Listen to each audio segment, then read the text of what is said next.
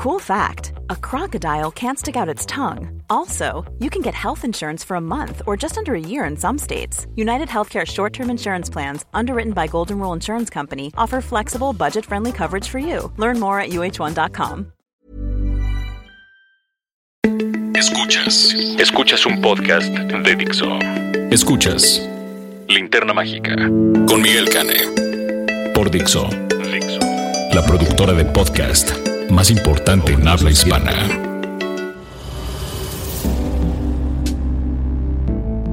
Hola, esto es Linterna Mágica, el podcast mágico musical de Miguel Cane. Miguel, buenas tardes. Hola, muy buenas tardes. ¿Qué tal? La voz que ustedes escuchan no es la de Roberto Cavazos, es la de Eduardo Martínez. Y tenemos como invitado a Dan Campos. ¿Qué tal? Gracias por invitarme. Espero no bajarles el rating con esa participación, ¿eh? No, no, para nada. Este, eh, al contrario, el día de hoy estamos este, muy emocionados porque por primera vez invitamos a un ministro religioso. Sí, soy ministro ordenado de la Iglesia del Monstruo Spaghetti Volador o Flying Spaghetti Monster. Entonces, este, tengo toda la certificación. Yo puedo oficiar todo tipo de, de bodas en caso que lo necesiten. Aquí no se discrimina a nadie.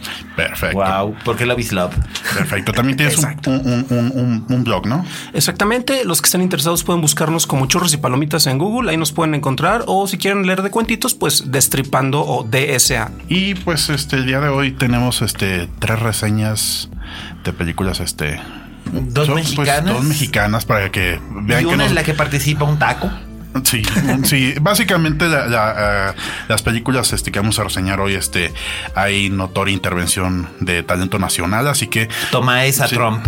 Sí, no, no, toma esa no, solo eso, sino que nosotros sí cumplimos con la cuota de apoyar el cine. Sí, porque Y el sí. talento mexicano. así Aquí que- sí consumimos lo que el país produce, no como otros. Pero este, bueno, ¿con qué vamos a empezar? Pues vamos a empezar con nuestra gustada sección del top 10 de la semana cortesía de Canacine. Sí, porque son los únicos que se dedican a recabar esos datos escabrosos. Este, en el número 10 tenemos a los siete magníficos. Dan, ¿ya la viste? Sí, es una película que, bueno, disfruté en su momento, pero pues es como una especie de actualización. O sea, bien hecho, pero como que no, no algo que te llame mucho. nada. Exactamente.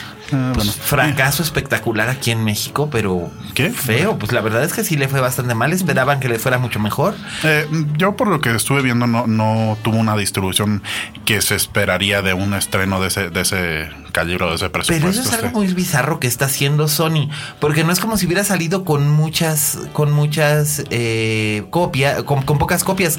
Salió con suficientes copias, pero los horarios son súper extraños. Bueno. o la proyectan a las 3 de la tarde o a las 11 de la noche. Bueno, yo creo que eso tiene más, eh, más que ver con la con la respuesta que tuvo al, al marketing que tuvo aquí. Que también hay que considerar una cosa, este es un western. Sí, el pues. género del western aquí es No, espérate tantito, ver, espérate tantito, porque, porque ver, ah, se acaba de morir, se acaba de morir Mario Almada y su, su mayor, su mayor cantidad de películas eran westerns y no sabes la cantidad de arrastre popular que tenían en el momento en el que lo tenían. Así que no, el género western, de hecho, aquí en México sí está bastante arraigado, más incluso que en los Estados Unidos últimamente. En realidad yo creo que fue un error de marketing que este, que hayan, que hayan hecho esto. Y también de distribución rápidamente, Sí. porque por ejemplo, ahorita lo que mencionabas de los horarios, yo me acuerdo el primer fin de semana que le estaba buscando y en un cine grande, por ejemplo, Plaza Universidad o Perisur, Que Plaza Universidad es el cine que más gente mueve en América Latina. Exactamente. Y ese cine la tenía únicamente. Me tuve que ir a Patio Universidad porque tenía un horario más, más flexible, porque el otro solo tenía cuatro funciones en el primer fin de semana. Eh, Te digo, es lo mismo que hicieron con Ghostbusters y es, el, es la misma distribuidora, el mismo estudio. O sea, se va a hacer muy Bueno, raro. este So- Sony Pictures, por favor, no dejen de invitarnos a, a sus eventos. Ah, no, por no van a favor. dejar de Este, hacerlo, si no son es con mala leche, todo, todo este, todo eso es con, con crítica constructiva. Claro, aquí se dicen las cosas como son. Ajá. Este, el estreno no, eh, en Número lugar número 9 es atentado o bastillo. Ah, Día de la Bastilla, atentado en París, que este que tuvo mucho éxito en Inglaterra. Supongo que debe haber sido porque uno de los protagonistas es Idris Elba y el otro es Richard Madden. Eh, pero en Estados Unidos no tuvo estreno comercial, se fue directo al streaming. Y pues X, eh, no la he visto. Si ustedes la vieron, vieron Día de la Bastilla o Atentado en París, mándenos un tweet con el hashtag eh, Linterna Mágica. Linterna Mágica para que nos cuenten qué les pareció, si les gustó o no les gustó, pero aquí yo no la vi. Bueno, el número 8 es Mi amigo el dragón, de la cual ya hemos hablado Sí, extensivamente. es una monada, ya. es- está, está muy bien. En el número 7 que tenemos. El bebé Bridget Jones, que también ya comentábamos. Es un la encanto, la mejor comedia. De hecho, sigue, sigue- sigo pensando que es la mejor comedia del año y vale la pena que la sigan buscando. Qué bueno que se ha mantenido. Eh, ¿Qué tenemos en la número 6? Eh, seis, este, una sorpresa, bueno, ya habíamos comentado, No Respires, este, que es una sorpresa de género de terror que se estrenó Ah, el sí, pasado. sí, sí, este, sí, sí. ¿Ya, ¿Ya la vieron ustedes? No es de las que tengo pendientes porque, bueno, ha tenido muy, bueno- muy buenas críticas y además de eso, eh, bueno, también sabemos y no me sorprende porque en México funciona muy bien el terror. Sí, que estamos acostumbrados a que nos den una película de terror cada semana, así que. Sí, aunque pero es esta es buena. La diferencia basura, es que este es un, esta es este es buena, un sí. buen thriller, así que vayan a verlo en lugar de ir a ver la bruta de Blair 6 o como se llama. ¿Cómo se llame? Sí. Este, pero bueno.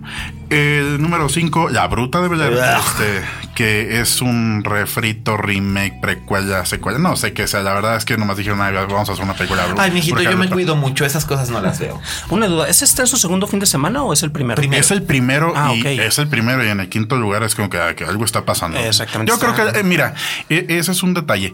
La primera funcionó en taquilla por el marketing, no por, no por la mitología de la, de la bruja de Blair, este fue por el marketing. En 1999 hacer eh, eh, a ese, ese, eh, hacer ese tipo de marketing donde escondieron a los protagonistas, dijeron que realmente era fan footage, este, y eso sí funcionaba. Y que, que después estuvieron replicando, este, incluso en De- el cansancio. sí, y desde Holocausto Caníbal creo que no, se había manejaba algo de ese tipo. No, habían pasado casi 20 años. Exacto. Así que este, eso fue lo que, por lo que pegó el, el marketing. Al, al año eh, siguiente sacaron una, una secuela, este, que fue una basura en, to- en Todos, creo que nada más a. Stephen King le gustó y él, es el- él mismo lo dice, ¿no? Que cree que es el único que, al que le gustó esa cosa. Bueno, el gusto de Stephen King este, está muy discutible.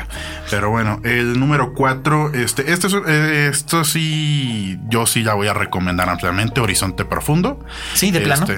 Sí, la, la verdad, este, la, yo la recomiendo bastante. Es una, una película sobre el, este derrame petrolero que hubo hace seis años ahí en cerca del Golfo de México, y por el cual este demandaron por millones A British Petroleum. British Petro- Petroleum. Tiene buen elenco, tiene a Kurt Russell, tiene a Mark Wahlberg, a John Malkovich, A la Kate Hudson. a Kate Hudson, a Gina Rodríguez. Si ustedes ven este, esta serie, ah, ¿cómo se llama la serie de la latina en Warner? Eh, Jane the Virgin. Jane the Virgin, este, dicen que está muy buena. Eh, la película, eh, a mí me gusta, eh, a mí me gustó la historia, este, es, es como una especie de disaster movie con cine denuncia poquito. Es como un poquito la, la tormenta perfecta, ¿no? Había leído yo por ahí que tenía más o menos ese tipo de feel. Está mejor que la tor- eh, eh, tormenta perfecta y los eh, técnicamente está, está llamativo, está impresionante. Ok. Las, las escenas de los incendios, este, sean muy reales, este. Mark Wahlberg creo que se establece, bueno, él ya es un actor bastante reconocido, pero da, yo creo que otra de esas películas en las cuales da un muy buen papel, creo, ¿no? Sí, este era lo que lo que está eh, leyendo que decía Ernesto Dier- Díaz Martínez, a quien he mandado sus saludos. Saludos. Este, Saludos. Porque sí, Mark Wahlberg ya, ya como que ya está perfeccionando su interpretación del- del hombre común. eh, este, de hecho, eh, tiene en diciembre el estreno de Patriots Day, que es este una película sobre los atentados en, en el maratón de Boston y, y también con el mismo director, Peter Berg. Así que este, yo creo que va a ser algo, algo entretenido, si no es que oscareable, según él. Pero bueno, buena suerte con eso. Pero sí, vayan, vayan, vayan a verlo. Este, la verdad es que funciona. Bueno, lo oyeron aquí, damas y caballeros. Eduardo Martínez lo, lo, este, lo recomienda. Así que pues ahí lo tenemos. Y la siguiente película que fue responsable del aneurisma que sufrió hace dos semanas, este, No Manches Frida. Ay, es una madre. Ok, en el número dos. Sí, be- de, de hecho, este iba a platicar que vengo de la terapia, este, porque ya, Sí, de ya- plano, ya- ¿verdad? ya estoy recuperando más Se te nota una mejor dicción Sí, exactamente. muchas, Ya. muchas gracias. Este. Sí, sí, sí. Qué barbaridad. Sí, la semana pasada estaba hablando así con la lengua No, no, no, no, este, bueno. arrastrando. Parece que andaba drogado. No, y además decías un montón de cosas de la nota rosa que decía uno, bueno. Cambiamos de programa entonces. Sí, ¿qué sí. pasó? Es como si Pati Chapoy hubiera posesión- tomado posesión de él por haber visto esa cosa. Es, es lo que pasa cuando te expones a un producto de ese, De ese esa- ínfimo de- nivel. De, de ese ínfimo nivel. Sí. En la segunda está Cigüeñas. Este, la- Ay, la película que causó tanta controversia porque muestra que las cigüeñas le entregan un bebé a una pareja homosexual, que déjame decirte que la gente se pone muy loca con, con, con, con eso. Eh, a una amiga le ocurrió a Geraldina González de la Vega, una importante abogada aquí nacional, que en una junta de padres de familia de los de sus hijos pequeños, alguien protestó por eso y ella dijo, pero es una película animada, o sea, ¿qué, qué tiene que ver? Y que la persona en cuestión, una señora muy indignada, madre de familia, dijo, pues ojalá cuando te mueras, tus hijos los adopten unos homosexuales. Y, entonces- y ella le dijo, ay, sería maravilloso, es más, yo sé a quiénes, ¿no? Mientras- eh, yo hubiera dicho mientras nos adopte, yo, hubiera dicho si mientras nos adopte usted todo está bien. Pues sí, cualquiera antes que usted. Pero pues está mona, ¿no? Es el consenso general es que la película es mona. Yo no la he visto. ¿Le, le habrá afectado precisamente el talento en el doblaje? Porque recordemos a quién tiene precisamente en las voces, a Marta y Gareda. Y a Luis Gerardo Méndez. Exactamente. ¿Ves? Marta y Gareda tiene dos películas en el top 3. Si siguen eh, dudando de que hay este El estrellas Star de Power. eh, Star Power, este Marta y Gareda en su en su etapa post sin chichis, chichis. sin chichis. O chichis. Este, Chichiles. Era, era algo que yo comentaba. Chichiles. Era, era algo que yo comentaba que ya muriéndose Mario Almada y ya no haciendo este eh, desnudos Gareda, el cine nacional está carente de figuras emblemáticas. Pues la verdad es que sí, ya se murieron Chachita y la India María, así También, que no, o sea, David Bowie, la India María, ¿quién no se ha muerto? Prince. Prince. No, no, no. Este, Están, Juanga. arras- están arras- o sea, están arrasando la muerte. ¿no? ¿Cuántos más, Peña? ¿Cuántos más? La, la, la muerte no respeta región 4 ni región No, 1. ni ella región, se no, lleva nada, todos por sí, parejo. agarra parejo. Sí. Lástima que no se lleve al. Bueno, en fin. Ey, ey, ey. Este, bueno, pues ahí lo este, Tenemos poco menos de tres meses, por favor, cuiden a Silvia Pinal. Sí, por favor. Este, pues ahí lo tienen. Entonces, en el número dos, cigüeñas. Y en el número uno, Ah, la película de Miss Peregrini y los Ah, tricks Miss de Tim Aburridín. Este, sí, este, estaba comentando esta, esta película con, con Pepe Ruilova de Guadalajara, que tiene también un, un, un Sí. blog de llamado Sí. Aquí Pepenando. Le mandamos saludos a Pepe. Y dice que sí, que es soporífera. absolutamente es mis aburridine, pero ¿sabes qué es lo que demuestra aquí? Que brand names sell. O sea, Tim Burton ya es un brand name. Acuérdense el exitazo que tuvo, inusitado, porque en Estados Unidos fue un fracaso, pero este verano fue un exitazo la de Alicia a través del espejo, que ni siquiera la dirigía él, pero la gente pensaba que la dirigía él y por eso la iban a ver. O sea, realmente ya Tim Burton ya no es Tim Burton, ya es una marca, es como compra Ariel o lávate el cabello con Whatever. Sí, eh, su cine es el, equiva- el el equivalente a lavarte el cabello con, con. Y lo curioso es que no ha tenido presente películas que tengan muy buen eh, muy buen comentario de la crítica recientemente. Creo que el último Bueno. fue Frankenweenie. No, bueno, Big Eyes estuvo bien. Big Eyes estuvo No, bien. Pero No, no, no, no, no, no, Big Eyes fue una cosa insoportable. O sea, Básicamente solo se Big soportaba Eyes por Amy es tan es- eh, Ok, Amy Adams, Santa Amy Adams. como Santa Amy Adams. Este, pero Christoph Waltz está nefasto. Ay, está- sí. eso es un Pero, pues, personaje es que que te hace Waltz- casi odiarlo después de interpretar a un, a una- a un asesino de judíos en, en Inglorious Bastards y que por esta película te sientas. Pero esta película tiene una cosa bien particular. Es como para el público de mujeres que les encanta ver el Hallmark Channel y precisamente funcionó muy bien en ese sector. No digo que sea así como la gran cosa. Para mí se me hizo pasable. No, no la encontré tan detestable. Concuerdo completamente con lo que dices de Christopher Waltz. O sea, creo que él sí también no ha tenido un papel decente en tiempos recientes. Christoph, Christoph, te lo va a Perdón, decir él perdón. con su acento, con su acento austriaco vienes.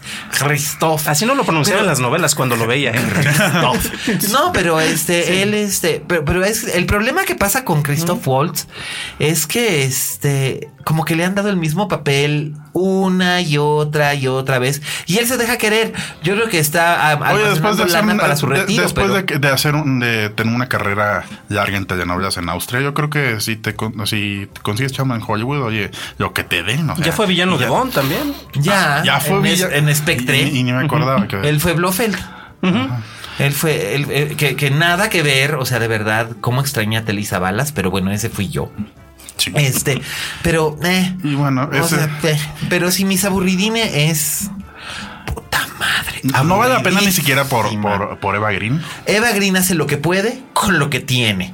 Y la verdad es que Eva está haciendo una variación un poquito más Mary Poppins de lo que hace en o lo que hacía en Penny Dreadful. Mm, Pero básicamente la película es que no tiene ningún tipo de inspiración. Es una lástima porque los libros son buenos. Los libros en los que está basada es, es- son, son interesantes y son entrañables. Y aquí, guácala. ¿Se ve como que la va- tenga el suficiente éxito en taquilla para que hagan la serie de libros? No lo sé, no, creo. No, no, en Estados No Unidos no recaudó ni 30 millones de dólares con una película que sí rebasa poquito los 100. Este, mm, se le van a, le van a echar este. Tim Burton, yo sé que no vas a escuchar esto, pero escucha mi consejo. Haz lo que hizo Pedro Almodóvar. Tómate tres años de vacaciones y después regresa. De verdad, tómate unas vacaciones, descansa, no hagas nada. Y después ya este, le entras. Porque si necesita, necesita trabajar de nuevo con actores con los que no haya trabajado antes, que no tengan vicios adquiridos de él. Hola Johnny. Este. Ni que sean sus parejas. Hola Elena. Hola, Evoca. Bueno, No, y- exparejas. y Eva Green. Ah, de veras. Es su pareja actualmente. Es el modelo actualizado. Ah, pues ves, ves, lo sabía, pero bueno, este fue nuestro momento, esto fue nuestro momento nota rosa, patrocinado por eh, Leche La Real. Sea optimista, algo peor podía pasarle a usted. Perdónanos, Roberto Cavazos, pero consta que yo no saqué la nota rosa, la sacó el invitado. Pero bueno, ahí lo tienen, ahí lo tienen. Elena Bonham Carter, esto se llama karma. Este. no, bueno, no es como si Tim Burton fuera un angelito o, lo, o- obligaran, ¿no? Siempre hace lo mismo, se lo, se lo ha hecho a todas las mujeres con las que ha estado. Así que, este, muy mal, Tim Burton. Tómate unas vacaciones y después regresas. Muy mal, niño malo, Tim Burton malo. Esos fueron nuestro top 10. Gracias, Canacine, por prestarnos la información. Y perdón que le hayamos dado en la madre al top 10, como lo hacemos. ¿Por qué te disculpas? Ellos solo recaban datos. Es como cuando la gente se enoja porque tiene 20% en Rotten Tomatoes. Hay que boicotear Rotten Tomatoes. O sea, Señor Rotten Tomatoes. O sea, o sea, sí, o sea, o sea, por Bueno, favor, no se enojen con el mensajero. o sea. Exacto. Muy bien, vamos a nuestra gustada sección de las noticias. Ya había mencionado la muerte de, de don Mario Almada, pero creo que sí ameritaba una mención especial porque pues Es Mario Almada. es Mario Almada, coño. Y me pregunta mucha gente, o bueno, ahora que murió me preguntó un montón de gente que qué película suya podría recomendar, que si realmente había algo recomendable.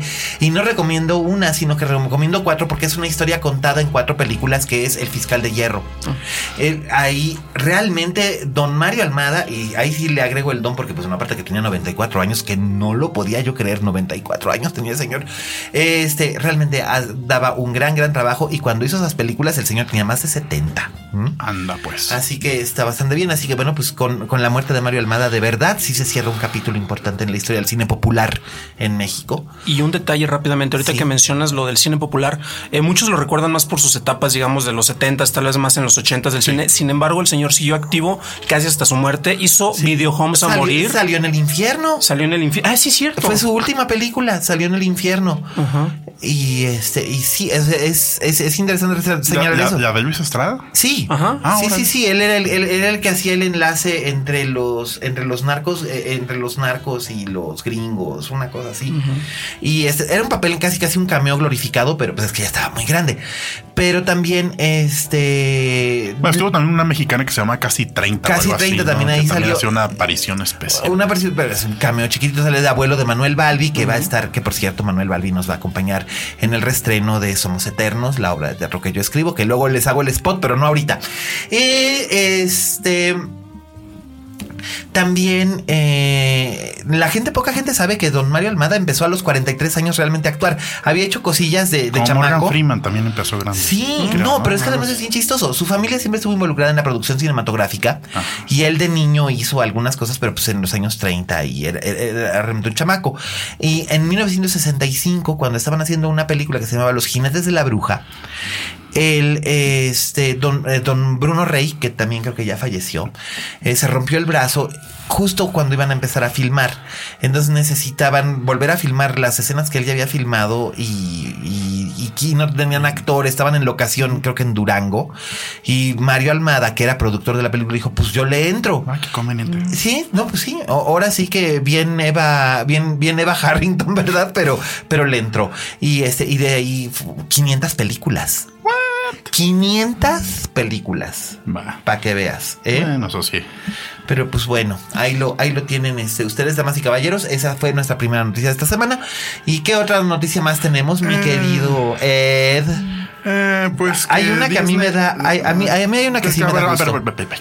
Oh, pues. La primera noticia para que ahora sí este eh, ah, despotriquen a gusto. Este Disney ya descubrió su otra minita de oro. Ah, sí, La claro. cual es adaptación en vivo de sus clásicos. Pero también lo hacen como una manera de preservar derechos, ¿sabes? Yo no sabía esto, me lo acaban de Sí, explicar. claro, eh, preservar derechos. ajá, Pues, con un millón de sí. dólares por cada película. eh, por Pues supuesto. mira, pues de todos modos, eh, hay, es, es- al rato no te extraña que hagan una nueva versión de El Jorobado Notre Dame, que esa la va a ir a ver su madre, porque creo que es la película animada que menos taquilla ha tenido de la, este, de la casa Disney en los últimos 30 años. Incluso menos taquilla que El Caldero Mágico, que ya te podrás imaginar, que esa también era de derechos comprados. sí. No, no le fue peor que el caldero. ¿Que el Caldero Mágico? El Caldero No. Mágico sigue siendo la No, maldita El caldero mágico sigue siendo el fondo del fondo. El fondo del fondo. Sí. Pues esa no, esa de hecho no renovaron los derechos nunca. No, bueno. Por eso es que no está Bueno, en el caso, es que, el caso es que Disney ya anunció que John Favreau, quien de- eh, dirigió este libro de la selva, va a dirigir también la adaptación en vivo de El Rey León. Así que Ay, ya, por favor, alguien amarre a John Favreau. Ey, ey, ey, él ha tenido un regreso triunfal, este, gracias, después de que le hicieron el feo por lo de Avengers. Y de hecho, ojo, porque a ver si no sé, con estas versiones de, de acción real de los personajes que ya tenemos en animado, yo estoy esperando que saquen la versión de Avengers, pero con las princesas de Disney en acción real, ¿eh? No lo dudes y lo vamos a ver en menos de 10 años. Ay, no lo sé, pero eso ya me está empezando a dar una pereza espantosa. Lo que sí, yo había oído de que, de que le habían ofrecido a. Ay, ay, ay. Ay, a Mark Romanek, primero le habían ofrecido Cenicienta y, y entonces que, que iba a ser muy oscura porque le iba a ser toda desde el punto de vista de la madrastra. Por eso fue que film, por eso fue que firmó Kate Blanchett y luego cuando vieron que era muy oscuro pues, llamaron a Kenneth Branagh, pero entonces le ofrecieron a, a Mark Romanek este hacer la versión en vivo de Bambi. Este, eso sí va a ser sumamente oscuro. Quiero verlo, o sea, sí, eso sí. ya no se ha vuelto a hablar más al respecto de ello, pero va a ser No, pero sumamente esta- es- oscuro. eh, estos últimos días salió la noticia de Rey León y también acaba de salir la noticia de Mulan. Sí. Ya de. Mulan ya tiene estreno para noviembre de 2018. Así es. Ya tiene guionistas, no tiene director. Pero Ni tiene actriz. Ni tiene. Que bueno, es una lástima que Mingna ya no tenga 17 años porque Wen, que es la actriz que prestó su voz original para Mulan y que me- a mí me parece una actriz excelente. Excelente, excelente. Y este la pueden ver en, en Agents of Shield, de hecho. Ok. La siguiente noticia es que va a haber una versión extendida en Blu-ray y plataformas digitales de su siempre querida y muy apreciada película Ay, veraniega, Escuadrón Suicida. Ay, ya, mátenme. El problema ahí es, eh, y mira que yo soy de los que defendieron tal vez otras películas, pero como vio que le funcionaron eh, Batman v Superman, indep- independientemente de si a alguien le gusta o no, en descarga digital, Blu-ray y todo lo que fue venta en post, estuvo durante tres semanas en el top 1, precisamente de ventas a nivel internacional, no únicamente en Estados A Unidos. ver si con eso recupera porque No, sí, ya había- ya había recuperado. Ya había recuperado, eh, no tanto como esperaban, que ese es el enorme problema. Este, y como vieron que les funcionó, un dato bien curioso, porque la película de Suicide Squad continúa todavía en cartelera, ya hizo más dinero que Man of Steel, ya hizo más dinero que Captain America y Civil War en Estados Unidos, no a nivel internacional, por lo cual, eh, a pesar de las pésimas críticas, les fue bien. Y con esto van a hacer un double dipping. No, no hizo más que, que Civil War. Sí, en Estados Unidos nada más, no a nivel internacional. No. interesante. No, Mientras este, se eh, rompen por- las bueno, medias por aquí. por, eh, Ok. eh, Suicide, Suicide Squad anda como en 320, 330 hasta ahorita y eh, Civil War ya eh, rebasó los 400. Según, ok, tendría que revisar el, el- el dato. Me retracto y pido perdón en caso de que esté equivocado, pero cuando había revisado, sí, Sí, es que- lo había revisado es por uno yo por hace, dos. hace ¿eh? una semana revisé el, el- Ok. el- el top, eh, top de en Estados Unidos este y básicamente los primeros cinco lugares creo que son Disney. Pues yo hace una semana me tomé un café con Margot Robbie y le pregunté qué iba a hacer en Saturday Night Live. Este, no, no es cierto. Es más Este, interesante, ¿no? Sí. Este, no, pero mira, a mí la película me sigue pareciendo una madre. No creo que una versión extendida mejore el desastre que ya hicieron, porque tú lo estabas contando hace rato, antes de que entráramos al aire. Seis cortes tuvo esta película. Seis. Ni Blade Runner. Ojo, ojo, porque también esto es práctica normal, ¿eh? O sea, esto, por ejemplo, si habla, hablamos de documentales, por ejemplo, el de Cientología que hizo Gibney. Sí. Este tuvo tres cortes eh, casi para anunciarse y yo quería mucho ver uno que es de casi tres horas. Y de hecho, si tú ves los créditos finales de esa película, ves cantidad de gente, como 70 personas que tú no ves en el documental porque Sí. se quedaron en esos cortes. Sí. Igual lo que pasó con Suicide Squad, oficialmente fueron eh, seis cortes los que se hicieron. Eh, hay una entrevista en, en el podcast de Empire, precisamente donde lo menciona el mismo director. Sí. Y se hizo un remix de dos y cachito de otro, que es la versión de cines, que pues es muy mal lograda en realidad. Sí, mm, pues bueno, ahí tienen. Y la noticia que a mí sí me da gusto, ya habíamos comentado un poco acerca de ella hace unas semanas, pero ya es oficial. Luca Guadagnino va a hacer un remake en inglés de Suspiria la película de Darío Argento. Darío Argento ya, ya había estado despotricando y haciendo berrinche, pero pues sorry, mano, vendiste los derechos de tu obra, ahora te jorobas. Y las protagonistas ya Y le fueron pones anunciadas. alberca a tu, a tu mansión. Exacto. Aprovechando. Y pagas la tarjeta de crédito. Este, las, las protagonistas ya fueron asignadas. Y sacas a tu hija de dir- dirigir, por favor. Ay, por Dios. Este, tenemos a este, a Tilda Swinton en el papel que originalmente hacía Joan Bennett. Eh, Dakota Johnson haciendo el papel que originalmente hacía Jessica Harper. Y Clorin Grace Mortis, digo, Chloe Chloe Grace, ya deja de decir puede clor- Cuando dicen clorín, yo clorín pienso en, Albercas. Hablando de. Ajá. en otras cosas. Ajá. Este, Este, y- Clorin Grace. Grace Mortis. Basta, es una niña. ya no, ya Es legal, digo, perdón, ya creció. ya creció, ya tiene 18 años. Este, no sé qué papel vaya a interpretar, o no sé si van a dividir los dos papeles, no Ah. sé qué van a hacer en la nueva adaptación. ¿Quién va a ser el papel de Miguel Bosé? A lo mejor lo hace Clorin. No lo sé, porque pues él básicamente salía y era una niña. Era una niña, niña. Eh, lo que sí dijeron es que la película va a estar ambientada en los años 70. Y sí se va a filmar en locaciones en Alemania. Ah, mira qué padre. Así que pues ahí lo tienen ustedes, damas y caballeros. A mí sí la verdad es que sí me da gusto. Bueno, a mí me da gusto cada vez que Tilda Swinton hace prácticamente cualquier cosa. Sí, como excepto todos. Trainwreck. ¿Qué?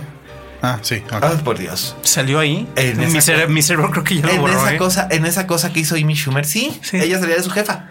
Ay, Dios. Sí, cierto. No la reconocías debajo del pelucón estilo Farrah Fawcett y el acento no, tejano. no tenía como que su. Ya ves que tiene una aura casi de otro mundo ella. ¿eh? No, es que es una transformista. Sí. Pero, y, y aquí lo hizo bastante bien, pero pues hasta en los papeles pequeños, como esos cameos que hizo como hermanas gemelas en Hail Caesar, son interesantes, no son exentos de interés. Entonces, pues yo la verdad es que estoy bien contento y celebrando eso. Felicidades. Oye, eh, ahora sí vamos a entrar a la crítica, reseñas. Sí, nos vamos a la reseña de la semana. Vamos a, vamos a empezar este con una cinta que yo no vi, pero parece que ustedes sí vieron. Este, así que, pues, Miguel, cuéntanos acerca de El Alien y yo. El Alien y yo es una película, pues está padre. Es una película de Jesús Magaña. Eh, Jesús Magaña ya había hecho anteriormente una película que a mí me parece interesante, que además se la jugó bastante bien porque estaba basada en un libro muy complejo que era Abolición de la Propiedad, que es un, un- un cuento de José Agustín, que pero es muy, realmente muy, muy complicado porque José Agustín lo escribió en el formato de un guion cinematográfico, pero era muy complejo. Y por fin lo filmó, lo, lo filmó Magaña hace como tres años con Aislinn Derbez. Y la verdad la película estaba, la película estaba bastante, bastante bien. Y pues ahora lleva eh, como protagonistas en esta cinta a Juan Pablo Campa, eh, Juan Ugarte, Inés de Tavira y a Paco de la Fuente, que es un actor que tiene síndrome de Down. Y la verdad es que a mí la película me gustó bastante. O sea, la gente decía, ¡ay! Es que cómo, pues ¿por ¿De qué no? va la película? Les contamos, básicamente está basada, está basada en un cuento del, del escritor norteño Carlos Velázquez que se llamaba el alien agro- eh, se llama el alien agropecuario y es acerca de una banda de punk rock que nomás no, no, no, no, no la libran, no salen de tocar en hoyos funky.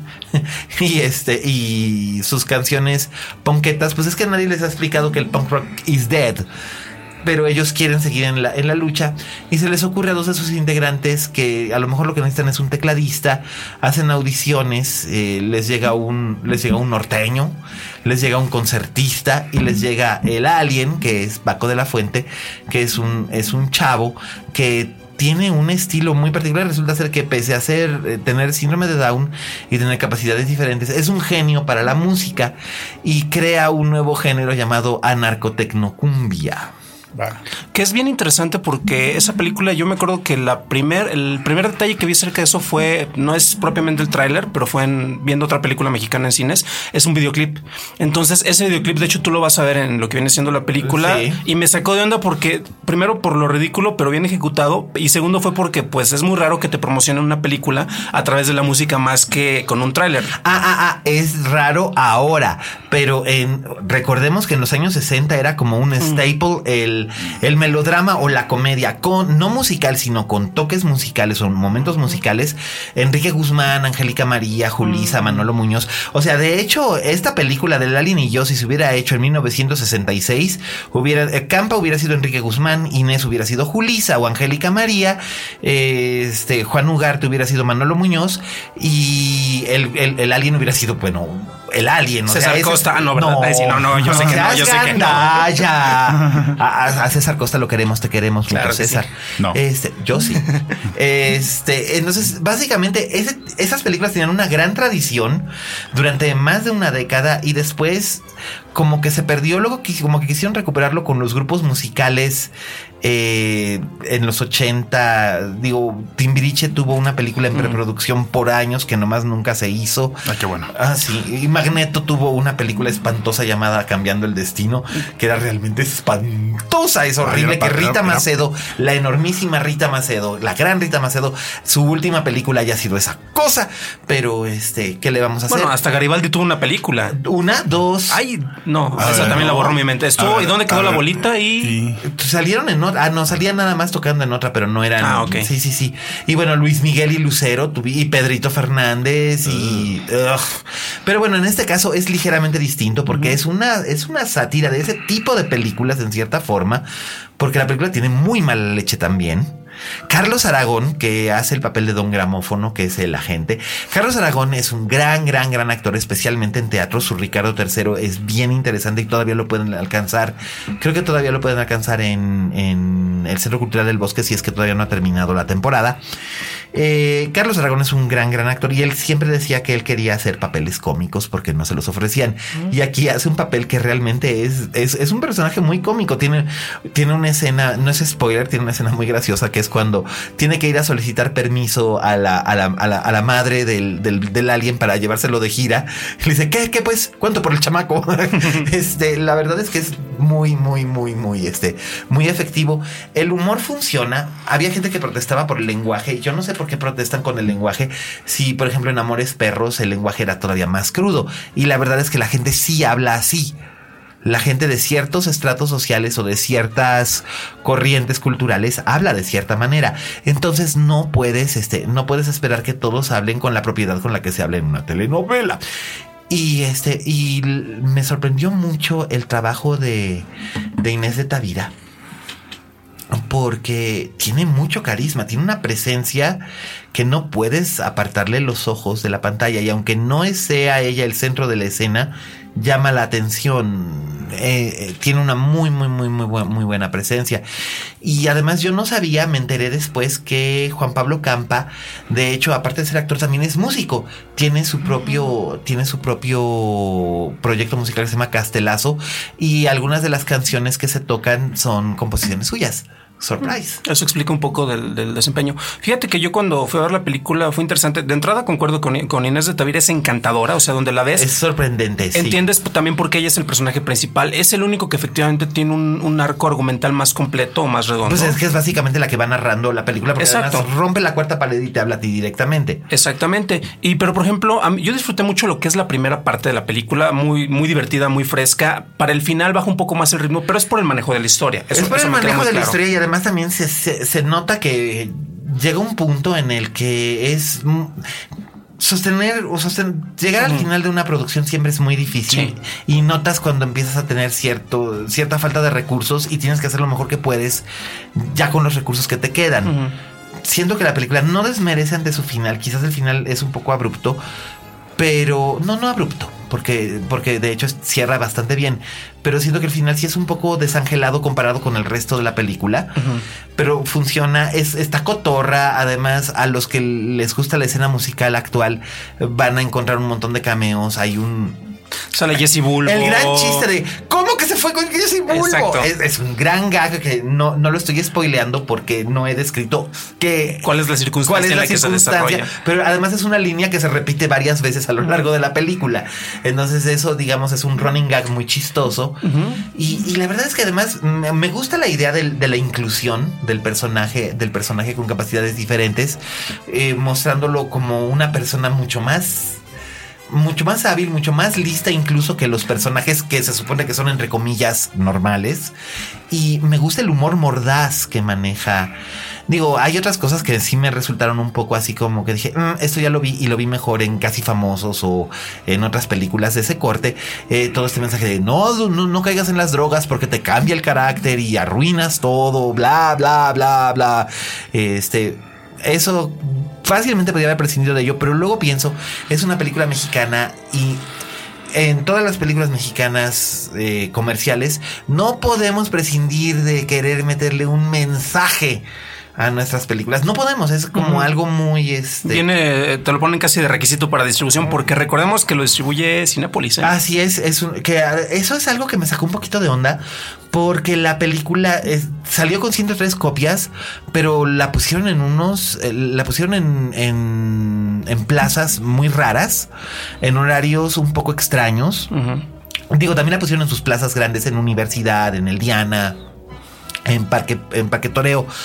Pero no lo sé, no sé, no sé qué. No sé qué, qué, qué- qué tipo de plan tenían o a qué target pensaban que estaban dirigiéndose, porque esta película no va a funcionar, yo creo, con los núcleos suburbanos. Eh, puede que sí, pero no, no, no, no lo tengo muy claro porque esta es una película muy, muy, muy urbana. Eh, o sea, esta es una película para gente que sí le agarra mucho la onda al asunto. Digo, la puede ver cualquier persona y divertirse. Eh, de hecho, cuando yo la fui a ver, la segunda vez que la fui a ver en la sala, unos papás se les ocurrió llevar una niña de menos de cuatro años. Eh, no, es una película, sí es, pueden verla niños, yo creo que a partir de 13 años que es una edad más o menos adecuada para, para ver esto. Pero la verdad es que la película está muy bien. A mí me sorprendió mucho el trabajo de, de- de Inés. El de Juan, el de Juan Ugarte me gustó. me, me pareció que Va muy ad hoc.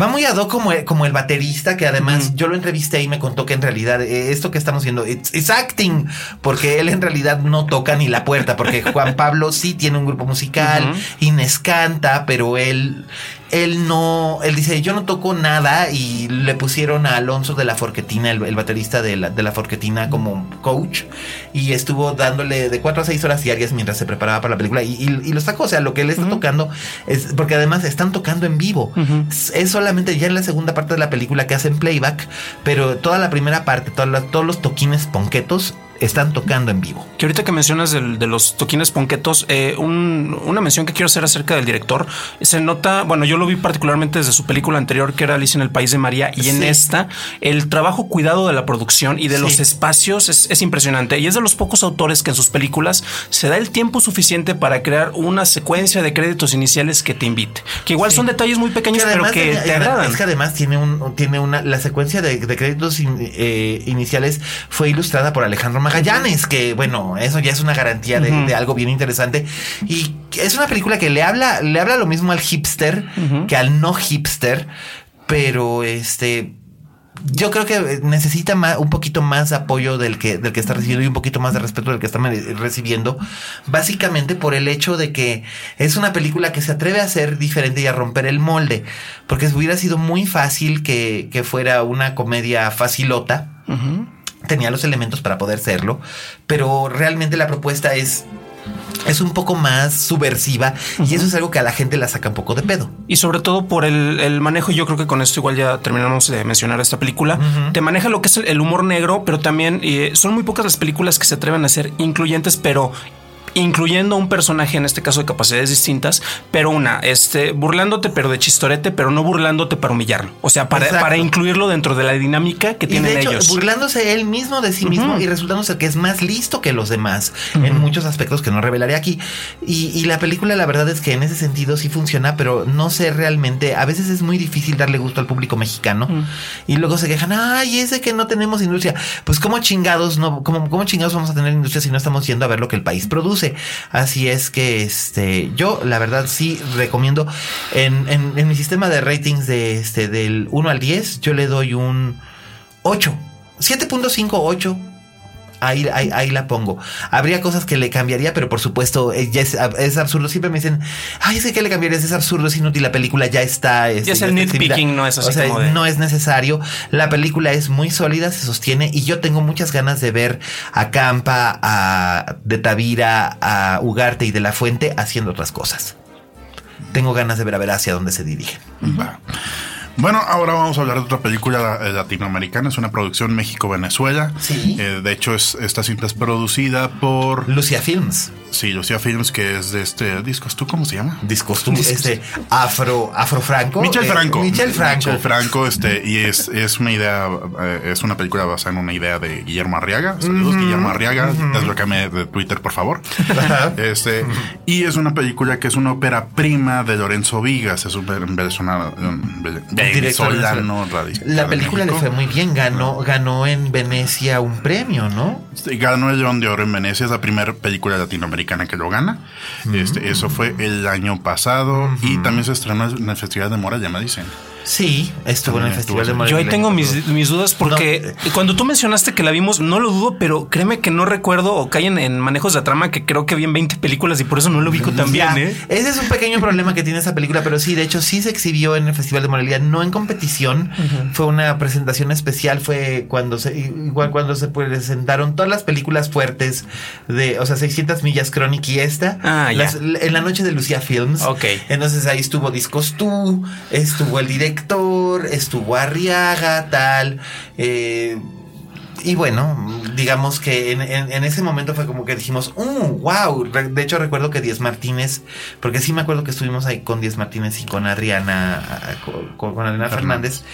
Eh, eh, la película les gustó, pero yo no sé, es más, yo recuerdo que a mí me gustó en su momento, pero ahora que han pasado tantos meses y ahora contrastándola con la percepción que tiene Eduardo fresca de ella, porque acaba de verla, yo no, re- ya no sé si me sigue gustando tanto lo, lo que vi en su momento o si me, como tú dices, me parece derivativo de otras cosas y eso me provoca algún tipo de, algún tipo de, de mm, reticencia, pero por supuesto es algo a título Bueno, muy vamos a platicar, personal. a platicar de qué trata la, la película. Este, esa historia de un hombre interpretado por Alberto Castro, eh, Alfredo Castro. Alfredo Alfredo, Castro. Castro. es un actor este, eh, muy conocido en el cine latinoamericano. Fue el protagonista de Tony Marera. Así es, de- de Pablo Larraín. Este, también salió en otra película de Pablo Larraín, la del club, era el pedófilo. Sí. ¿La vieron? En efecto. Este, y interpreta un hombre de mediana edad en Caracas, que es un hombre aislado, cincuentón, de clase media, media alta, que básicamente este, se, eh, le paga a chavitos este por no por tener sexo pero sí por este digamos por observarlos este y manteniendo siempre su distancia sin, sin que Muy frío, a muy impersonal, muy distante, desapegado. muy desapegado Eh, y, y, pues la trama comienza cuando tiene un encuentro con un muchacho que es interpretado por un por un este newcomer por un debutante llamado Luis Silva Ajá. este, y cómo se va dando esa relación donde primero parece que lo levanta y ahí pasa una situación donde básicamente en lugar de, de hacerle de hacer, de cumplir sus deseos, este, lo, lo asalta, lo golpea en su casa y, le roba roba. dinero. este, y este tipo vuelve a Y buscarlo. esto no es un spoiler, es- esto en realidad es, el- No, es la premisa, es el, setup de la premisa. Sí. Y, a- y van pasando, pasando una serie de situaciones donde, donde los personajes se van encontrando, encontrando, encontrando, hasta que eh, pasa algo. Este, ya no vamos a, tallar más. Este, Sí, porque si no sería un momento Luke soy tu padre. Ya ven como ya no hice mi chiste de la Love Sí. Story. Sí, gracias. Déjame terminar, por favor.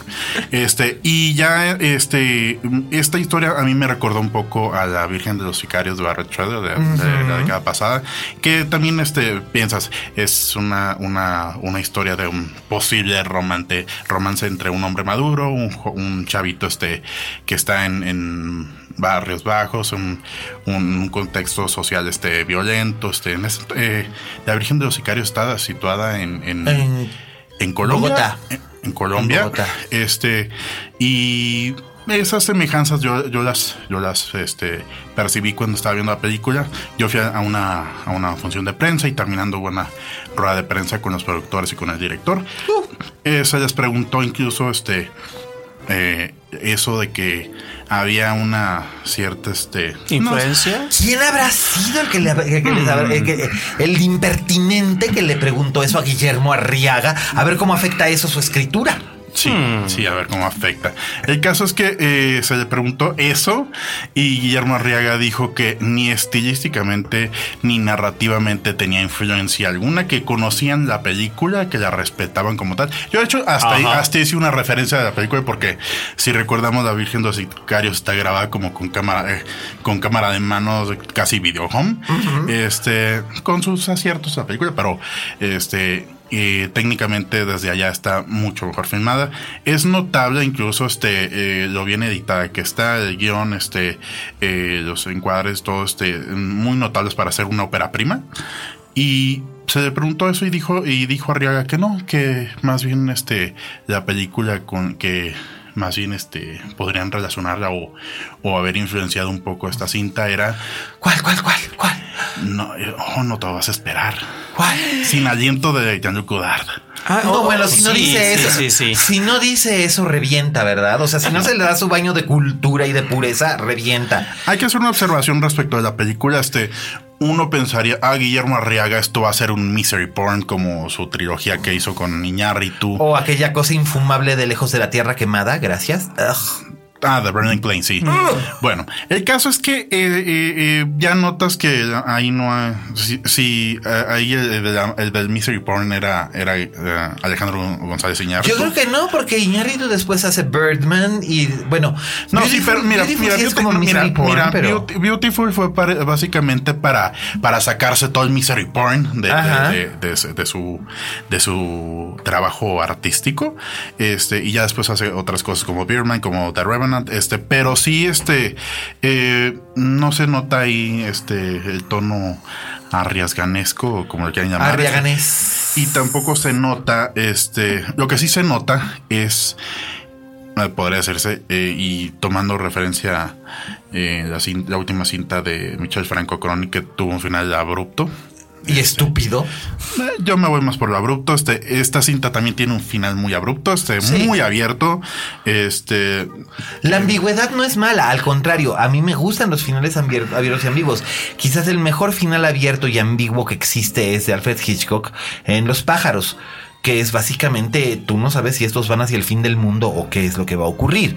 Pero este, pero en este caso siento que estos aires de pretenciosidad de Lucia Films, que son la marca de la casa, eh, no sé. Yo no creo que, yo no creo Ay, que no así, que, que- mira, pretensión es cuando, cuando intentas algo y no hay con qué sostenerlo.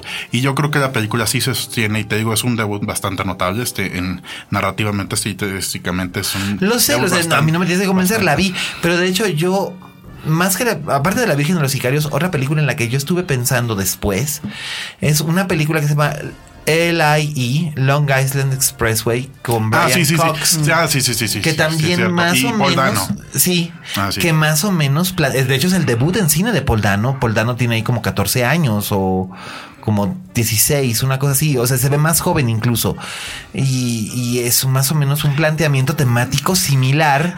Porque es la manipulación. Es la manipulación de un hombre maduro sobre un hombre más joven que cree que está manipulando al hombre maduro. Entonces es. ah, don't Esa- know. esa, eh, sí, yo no relación tanto con Light. Digo, este, me pareció, pero, pero me sí, pareció este, derivativona en ese sentido. mm, No, derivativa recuerda que no es, ¿eh? Ajá. Ah, no, porque ya lo dijo Arriaga que no. Ajá, sí, por Ay, favor. Este, pero no, realmente no me parece tan derivativa. Este, no es como que hay muchas películas de hombres maduros con chavitos, así que a menos que vean este en internet. en de- otro género. Puta, pues no, pero sí te puedo. popular. Esta, por a ejemplo, YouPorn. esta, por ejemplo, aquella que se llamaba Jones, que era con este, no me acuerdo quién era el protagonista, creo que era Justin Long y Elliot Gould. Eh, ¿Cuál? Este, Jones, una película en la que también salía David Arquette, que era sobre la Ah, sí, sí, prostitución sí, sí, juvenil sí, en, en Los en Los Ángeles. Ah, sí, sí, sí, sí. Eh, y bueno, o sea, si, si le pongo a escarbar, sí hay. O Pues sea no que- escarbe, señora, no escarbe, por favor. Sí, bueno, eh, Una digo, duda, en el arriagómetro, eh, digo, me imagino que no cae tan bajo como el búfalo de la noche, ¿verdad? Ah, ese es el bottom of the barrel. Exactamente. ¿En Es qué, el en qué caldero lugar la mágico. Es el caldero mágico de, de, de- de Arriaga, el, el búfalo de la noche. No, yo creo que es, eh, no la pondría en un arriaganómetro, este, eh, digamos, Dilo tres veces seguido, eh, Podríamos podemos ponerla en un disgustómetro. Ok. Este, y yo creo que sí sale muy bien librada la película. Esta es Ah, una no, buena sin- película. la verdad, hay que, hay, que- hay que, hay que aclarar esto. Es una, es una película eh, latinoamericana muy bien hecha. Este, de hecho, ya fue seleccionada por Venezuela para representarla en los Óscares. Así A que- ver si les alcanza el dinero para pagar el, el FedEx para mandarla. Porque, pues, Oh, como Pues, están las cosas. El dinero salió en México, Miguel, no seas cizañoso. Este, No, por eso, eso nos es una entonces, cosa- debería- entonces México debería demandar en lugar de Venezuela. Uh. O, la o- o igual en el, en el peor de los, de los casos la pueden mandar por Redpack. Pero bueno, este, eso es lo que queremos comentar de- desde allá. Yo la recomiendo. Este, Sí. No es una película eh, que vaya a llenar al público, tampoco que sea para las masas, pero Y no es- creo que vaya a llenar un- salas, pero debe verse. no, no, es- sí, Debe debe, de verse, este, pero independientemente de que llene o no, digo, nadie, a fin- bueno, a menos que estés en Hollywood, nadie hace cine para llenar salas. Este, ma- eh, yo creo que a fin de cuentas es un debut, es un, eh, ahora sí hay una intención artística, está bien ejecutada y hay que verla, hay que, hay, hay que ver algo. Hay que verla al margen de los comentarios de Guillermo Arriaga. Sí. Igual y es hasta más divertido. Pero también, eh, y ya nada más para rematar, tiene que ver, obviamente, con el estudio, el tipo de distribución, ¿no? Porque todo lo que se estrenó precisamente, o buena parte de lo que se estrenó en el pasado Festival de Morelia, precisamente por, por esa casa productora, este, recordemos que ha sido como copias muy limitadas. Sí, de hecho, este, aquí en México la distribuye Cine Caníbal, Mm, este, que eso ya asegura que no van a llegar a, Van a ser como mi, no van a 36 llegar a mi copias, rancho, a 40 Mexicali, copias. no van a llegar, si acaso llegan a Tijuana, pero eh, esperemos que la película tenga una, una buena recepción, este, y que después, este, eh, de hecho está entre las, entre las en, en- en varias listas, este, de que miden, este, la percepción de, de, de quiénes van a nominar y todo eso, está en, en listas del Hollywood Reporter, está entre las 15 que sí pueden nominar a mejor película. Se debe estrenar entonces yo creo que por ahí de enero, ¿verdad? Para aprovechar el poquito voz que le pudiera generar. Sí, Tendría que ya. estrenarse en Eh, diciembre ah, para ah, poder México- para el Oscar en diciembre. En, en México, en México se va a estrenar este ya, ya, este Creo que el 14 de octubre. el 14. o Creo el que sí. 7. La van a, no, no sé si el 7 o el 14 porque la iban a poner a competir con una película de la que voy a hacer todo lo posible por hablar la próxima semana si es que consigo recuperarme de la gastritis que me provocó. ¿Cuál? Una película que se llama Los Parecidos, pero de la que no voy a hablar ahorita. No, por favor. No, no, por favor. No, no, no, no, no, no. Ahorita no, porque de veras te juro por Dios que lloro. Del coraje. Señora, no llore. Del coraje. Dame paso a los Kleenex, por favor. Claro que sí, pero El tafilito. Sí. El tafilito. Y bueno, esa es nuestra segunda recomendación esta semana. Y esta semana tenemos la excepción de que tenemos una tercera recomendación esta semana. Sí, una tercera recomendación. mensual. ¡Burrito, burrito! No, aquí Este- no, maneja- no manejamos esos clichés, ¿eh? Sí, por, por favor, este, eh, este, vamos, eh, la tercera recomendación sería la, la película animada La fiesta de las salchichas. No es para niños, repito, no es para niños. Ay, y otra favor. vez, no es para Pero niños. señálalo muy bien porque como hay gente inconsciente en este mundo. Bueno, en Estados Unidos este ocurrió que pasaron el tráiler, este, el, el restricted trailer ah, antes de Nemo, de Dory, antes de Dory. Dory, este, No. y se desarmó en una sala. Pero bueno. ¿En qué cadena o cómo Ay, fue? no, Porque no, eso no ni por busca, error. Busca, busca la nota este por ahí. Ok, por ahí ¿a quién está, se le ocurre? Bueno, el caso Es animada, debe ser para niños. Sí, por supuesto. eso es lo malo, eso Son es lo malo que va a pensar la gente aquí. Ese, ese- ese- ese es, el, ese es el- el problema. Este, antes la animación era para niños, ahora es para niños y drogadictos. Eso desde los Para niños y Teletubbies. yonkis. Sí. Eso desde los Teletubbies, mijito. De hecho esta, esta, esta cinta es más una stoner comedy de las que nos tiene acostumbrado Seth Rogen. Seth Rogen O sea, eh, es Pineapple. Express, Sí, este. Super eh, Bad. Sí, todas esas. Si vieron el cast básicamente de This Is End, aquí lo tienes de nuevo, más. Salma Hayek. Exactamente. Una- Salma una- una- Hayek. no, es una aportación muy, eh, muy este, Valiosa. valiosa en la cinta, pero ahorita te platico. El caso es que trata, y, y aquí nuestro, nuestro reverendo de una iglesia nos va a comentar, porque básicamente la película es una alegoría. A- Ay, me encanta cuando usan términos como alegoría. sí, gracias. Me siento como si estuviéramos en el canal 11. Nos da credibilidad. Gracias. Este, el caso es que es una película donde eh, es, es una película animada de son todos los alimentos de un supermercado, este y, eh, y estos eh, personajes que es Seth Rogen interpreta un hot dog. Una salchicha. una salchicha más bien, ¿eh? salchicha, Una Weiner. Una pura Exactamente. salchicha. Este, Kristen mm, Wiig interpreta a un pan de salchicha. O sea, de es una medianoche para una nosotros zona- los mexicanos. Es una medianoche. Saludos, Bimbo. Gracias por patrocinio. Este, y también sale, ¿qué, qué, qué más sale? Sale, sale un, un, un- un flatbread que es como pan de pita. Es como. ¿Sería equivalente? Sí, es que algo así, ¿no? Este, y, y total que estos personajes están esperando a que los adquieran en una, en una, este, eh, eh, están esperando que los adquieran porque dicen que van a ir al más allá, que van a ir a un lugar mejor, que no son los pasillos del supermercado.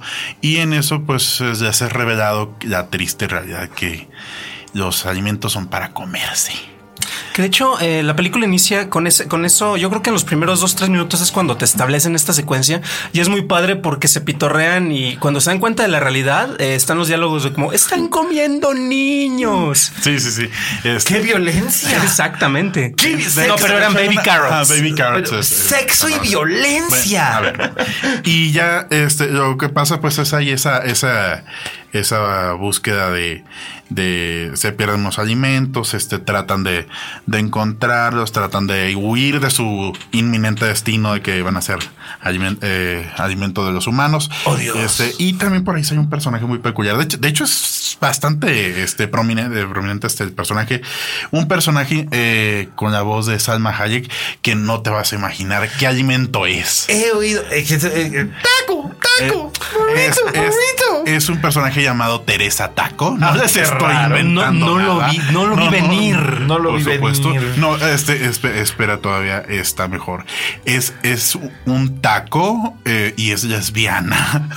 No, bueno, ya. Este, y, que- eh, no, y- y- y quiere y, y- y toda, la- toda la película se la pasa sabroseándose al- al- a la medianoche que es interpretada No, por bueno. Kristen Wiig. Este, y de hecho eh, ay, ¿Hay sexo lesbiano o no hay sexo lesbiano? es, es transracial, transgénero, trans todo, ¿eh? O sea, Transgresor a, al- a pasto. Ah, sí, es como dicen los, los, los- los granos, este, ¿cómo se llaman? Este, transemilla o Transgénico. Transgénico. Que si, que si comías transgénico te salían chichis, decía Evo Morales. Sí, saludos Es- a Evo Morales, chinga tu madre. Sí. Pero este, bueno, hay se- yo lo que quiero saber es, ¿hay sexo Bueno, candente ok, lesbiano o no hay sexo bueno, candente ojo, lesbiano? por- ahora sí, ¿por qué la película es, es para adultos? Bueno, es un stoner movie, es una película este, eh, ridícula. Eh, como te digo, es una alegoría de la iglesia o de, una- de cualquier iglesia de que, de que, eh, de esa falsa creencia que tienen los seres vivos de que, мы bueno, es lo que la pe- película maneja independientemente de la creencia de cada uno de nosotros, este, de que hay un, un- un más allá, de que hay un mejor lugar y en realidad no hay nada, este, más bien un destino desastroso y catastrófico. De hecho, hay una escena este, muy, muy peculiar que, que recrean este, con los alimentos este, la, la escena inicial de Salvando al Soldado Ryan. Este, está- Oh está my. God. No, es que con Bastante alimentos tirados está bastante divertido. Este. Y, y ya total, después de que termina todo el película, y esto ya no, como ya básicamente no tiene nada que ver con la historia. Al final, este se resuelve, digamos, la película y cómo se les ocurre cerrar con una orgía de alimentos. Mm, Como en Vas- Animal House. Es una cosa más explícito todavía. Más explícito. Ah, Recordemos que tenemos este un, un- un pan de pita, una medianoche, muchas salchichas. Un taco. Este, y sí, de hecho, este, yo sí me voy a aventar el spoiler porque la verdad es que eso es lo que vale el boleto. Básicamente es Salma Hayek a punto de darle sexo oral a la medianoche y dice: Once you go taco, you never go baco. Es buenísimo eso. Y- y sí, está- Horchata. el caso es que este, eh, eh, o sea, al, fin- al final la película se arma una cogedera alimenticia, este, pero y, y eso créanme no es spoiler, en todas partes están anunciando eso, hasta en los pósters dice no recomendada para niños, sexo entre alimentos. Y realmente es sexo entre alimentos explícito, por favor, Porno no comida. Ajá, ahora sí que food porn, ese ya es el food porn. Sí es literal, Ese ¿eh? sí No es es- food porn, o sea, no es, no es este. Así que, señora, si usted está de pura casualidad escuchando este podcast, no sea inconsciente, no sea salvaje, no sea huevona o huevón en caso de que sea padre de familia y piense, ay, tengo a los squinkles aquí metidos, ya no sé qué hacer con ellos. Me los voy a llevar al cine y no los meta a ver. Esto nada más porque es una película animada. De veras. Se- señoras, eh, señora, si quiere, si quiere ver una salchicha, platique con su marido o vaya a la, a la- a la tienda de Cinepolis, pida su hot dog extra grande. Con favor- jalapeño. sí, con jalapeño. Pero por favor, no lleve a sus hijos a ver. No, porque simplemente simple- no es porque no es porque seamos puritanos ni nada por el estilo. Es simplemente que hay cosas que no son. Digo, esto ahorita me hizo recordar. ¿Saben ustedes cuándo fue la primera vez que yo vi boobies en una película? En Flashdance. Eh, yo tenía como nueve años y no y sé que no debía haber visto eso en ese momento. Digo, a, a la larga no ac- acabó por no hacer ninguna diferencia, porque además es solamente una brevísima escena, la escena en la que el personaje de la amiga que era patinadora de hielo y que se siente decepcionada y se va a trabajar a un bar topless y Jennifer Bills llega y prácticamente la saca de la greña. Eh, en el contexto incluso la escena funciona muy bien y es casi casi moralina. Pero, pero yo recuerdo haber dicho, oh, wow. Yo no sé, no es como si no hubiera visto pues, eh, al aire nunca antes en mi vida. Pero fue como que dije, oh, wow. Esto se puede ver en el cine, ¿no? Digo, en realidad mi película, mi primera película porno la vi hasta después de los 14. Yo me sé información. Este, no, no, pues hay, todos a los 14 años es cuando vemos por En la primera etapa vez. de descubrimiento Pues cinéfilo. pues es cuando encuentras el, el VH, eh, el, bueno, en este caso no era un VHS, era un beta escondido en casa de los papás de unos amigos que decía las vaqueritas de Dallas y entonces, no, es que tienen que ver esto. Y era Debbie Dos Dallas doblada en Puerto Rico, gracias. Entonces decían cosas como mierda y Roberta. Oh, señor González. Eh, eh, Y la verdad es que me aburrí profundamente y desde ahí nunca me interesó más el ese género cinematográfico. Pero este, pero pues tampoco es como para que los squinkles tengan que, que entrar a ver algo de lo que no tienen contexto ni una información realmente que puedan procesar ni entender, aunque sea una horchata de productos alimenticios. Esta película yo creo que va a funcionar bien. Bueno, hay dos detalles que quiero mencionar. Va, va a funcionar porque, bueno, el humor es, ya lo mencionaste, es más para adultos y está marcado por todos lados, pero es precisamente para los adolescentes, los que van a tratar de verla lo más que puedan. En el mismo póster, de repente, me acuerdo en algunos de los comentarios es, ¿por qué la salchicha está acomodada en el póster de esa manera inclinada? O sea, las referencias son muy en tu cara como para tratar de pretender, pretender inocencia. Y mira, lo que supongo que va a ocurrir en Estados Unidos o ya está ocurriendo en Estados Unidos, no sé si la película ya se estrenó o se va a Ya, estrenar. Sí, ya, ya. se estrenó, ya se Ya se estrenó. es esto. La chaviza se junta viernes en la noche, se fuman un porrito en el estacionamiento del cine, se meten al cine, se gastan una fortuna en este. La en- película está al borde de recaudar 100 millones de dólares. Tú- te digo, se gastan una ¿Cuánto costó? fortuna. 18 millones de dólares. Por eso, Así que- o sea que mira, si, si multiplica por 10 su este su ya ha multiplicado casi por 10 su presupuesto. No, por 5. Por 5, bueno, Ya, ya es más que redituable. De todos modos, si lo, si, si consiguen hacer eso, este, y además hay que pensar en que esta es de esa clase de películas que van a dejar mucho en el, en el snack bar, en la dulcería. Eh, O sea, va- es como onda caníbal, es para toma maldito personaje. sí, a huevo, a huevo, por supuesto. O sea, la verdad es No, que ese- ese- no, yo- no, no lo habías pensado no de esa manera. No, no, no quiero. eh, me- me- de repente me estoy compadeciendo de los empleados de cine que tienen que limpiar la sala después de esa película. Ya te lo.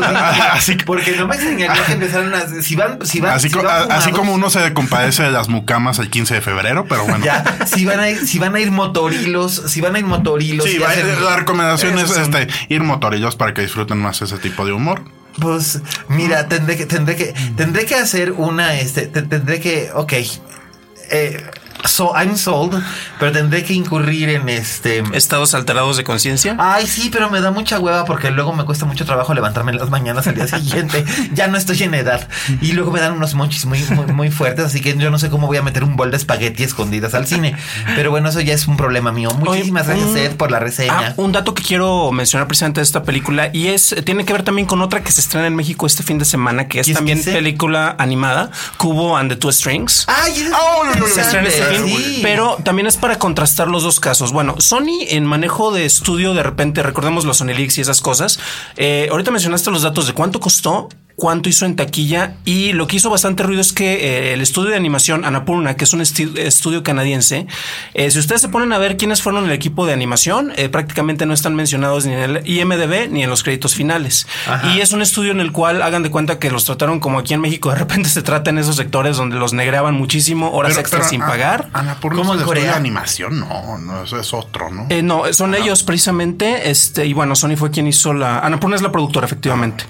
Entonces, eh, hicieron toda esta animación precisamente en Canadá. Eh, Ana, ¿qué otra película había hecho antes? Porque me no, ha, usado muchísimas. es, la, casa productora Megan Ellison, este, que ha hecho este, uh, a ver, que ha hecho Hair, la de Spike Jones, ha hecho American Hustle, eh, ¿qué más ha hecho? Ha hecho, muchos cines. Es verdad, por eso, por eso yo decía que, me era, que me era inquietantemente familiar el nombre.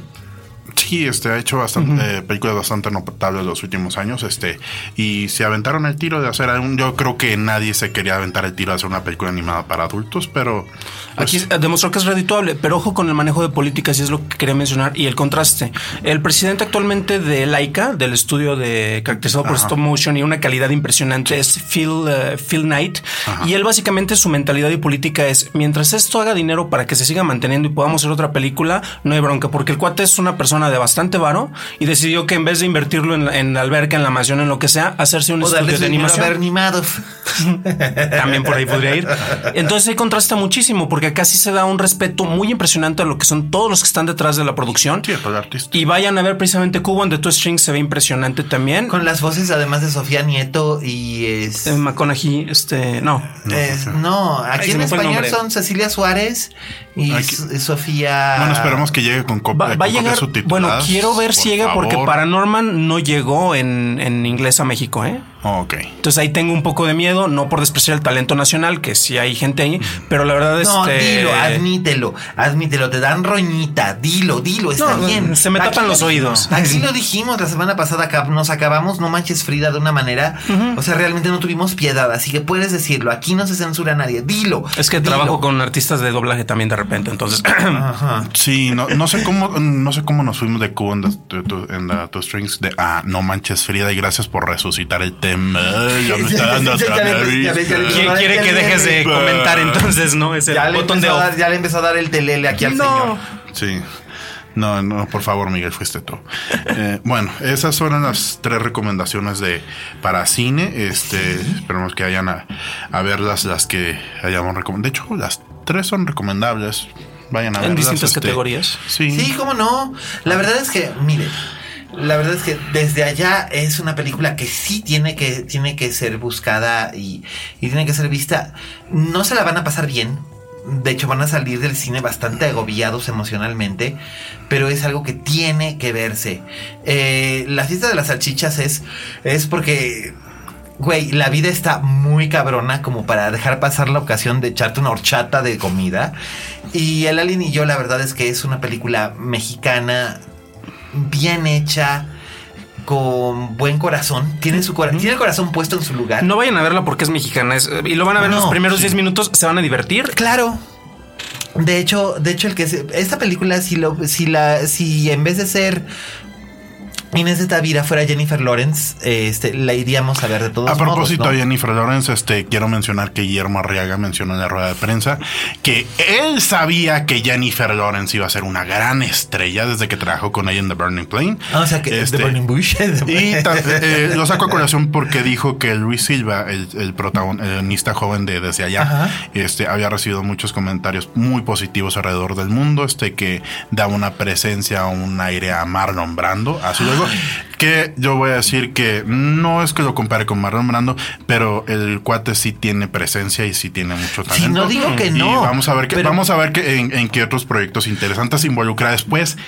Y pues bueno, eso es lo que les queremos comentar. Ahora bien, Miguel, recomiéndanos algo que podamos ver en casa. Pues y que no tengamos que recurrir a la piratería para ello. Ok, bueno, pues entonces les voy a recomendar. Ay, fíjate que la semana pasada me pasó esto que dije. Bueno, digo, esto no parecerá algo de Marlon Brando ni habrá sido descubierta por este, por Guillermo Arriaga, ¿verdad? Pero este.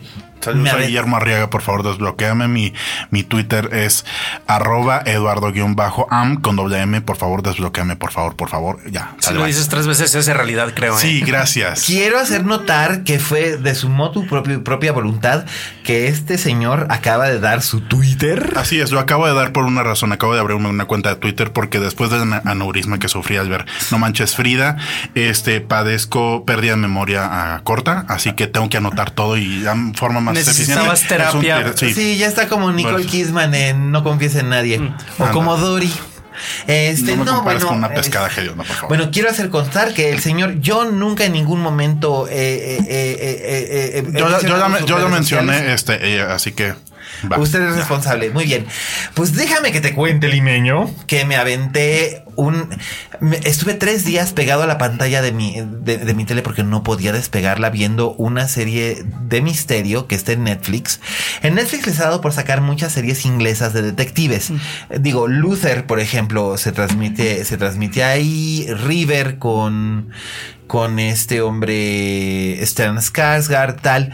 La de, la de, la de Jamie Dorman y, y- Is The Fall, por The Fall, supuesto. Y bueno, pues aquí ahora esta, esta me llamó muchísimo más la atención. Eh, se llama Marcella. O sea, se escribe Marcela con doble L, pero se pronuncia Marcella a la italiana. La protagonista es Anna Friel, que es este, a lo mejor a ustedes les suena. Ella fue una de las protagonistas de una serie que se llamaba Pushing Daisies. Que era una serie bien bonita. Sí, eh, era, era de este cuate este que hizo Hannibal, ¿cómo se llama? Así es, este. Que está haciendo American Brian Gods Fuller. actualmente. Brian Exacto. Fuller, exacto. Que tiene la maldición. De hecho, esa es la serie que hasta su momento le había durado más, ¿no? Porque tenía una temporada, dos temporadas y hasta Hannibal fue la que más le duró. Que le duró tres temporadas. Este, pero pues a ver, a ver, a ver qué tal. Este, en este caso, Marcella es, está ambientada en Londres. Marcella es, es Anna Friel, es una detective. Eh, retirada de la policía de Londres, eh, durante los últimos 12 años se dedicó a ser ama de casa y a criar a sus hijos, pero en un momento de crisis eh, su marido la abandona y esto ocurre en la primera escena del primer capítulo.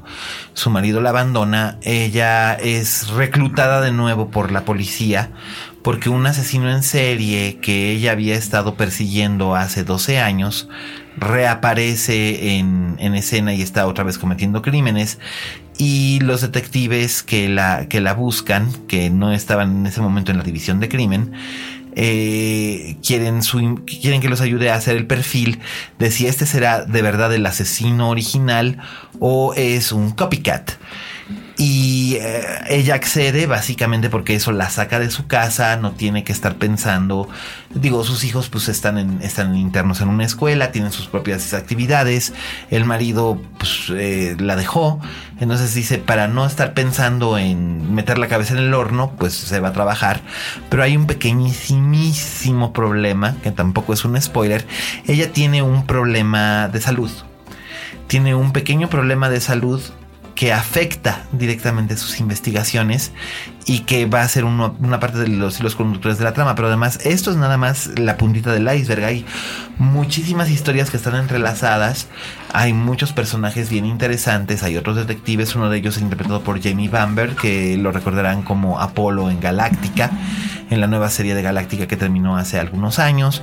Eh, Cusack, eh, un actor inglés que se llama Ray Pantaki, que hace el papel del, del socio, del compañero de, de Marcella, que es un actor que básicamente había hecho teatro y tele en Inglaterra y este es su, como que el primer trabajo con el que llega más a América Latina y la verdad es que es muy muy interesante su trabajo y la, peli- la serie, no película no, la serie solo dura ocho episodios eh, ocho episodios de una hora, pero son súper intensos. Es una hora en la que sientes que cabe absolutamente todo. Entonces, ¿es una miniserie? No, porque va a haber una segunda temporada. Ah, ok. Va a haber una segunda. O sea, esta cierra, pero deja suficientes cabos sueltos como para que haya una segunda. Ya se confirmó en la cadena ITV y Netflix anunciaron que van a tener una segunda temporada de Marcella. Entonces, la verdad es que la recomiendo muchísimo porque de verdad, desde la primera escena te agarra te da el apañón y no te suelta hasta el final. Yo no podía despegar, les digo, mis ojos de la pantalla. Y pocas veces me pasa esto con una serie que me quiera yo aventar en, en friega todos los capítulos de un solo golpe. Solo me ha ocurrido, este año me ocurrió con dos series además inglesas, que fueron una Marchella y la otra era Doctor Foster, de la que ya les hablaremos en otro momento. Y, la verdad es que fue bien, bien interesante. Está muy bien escrita, con mucha habilidad.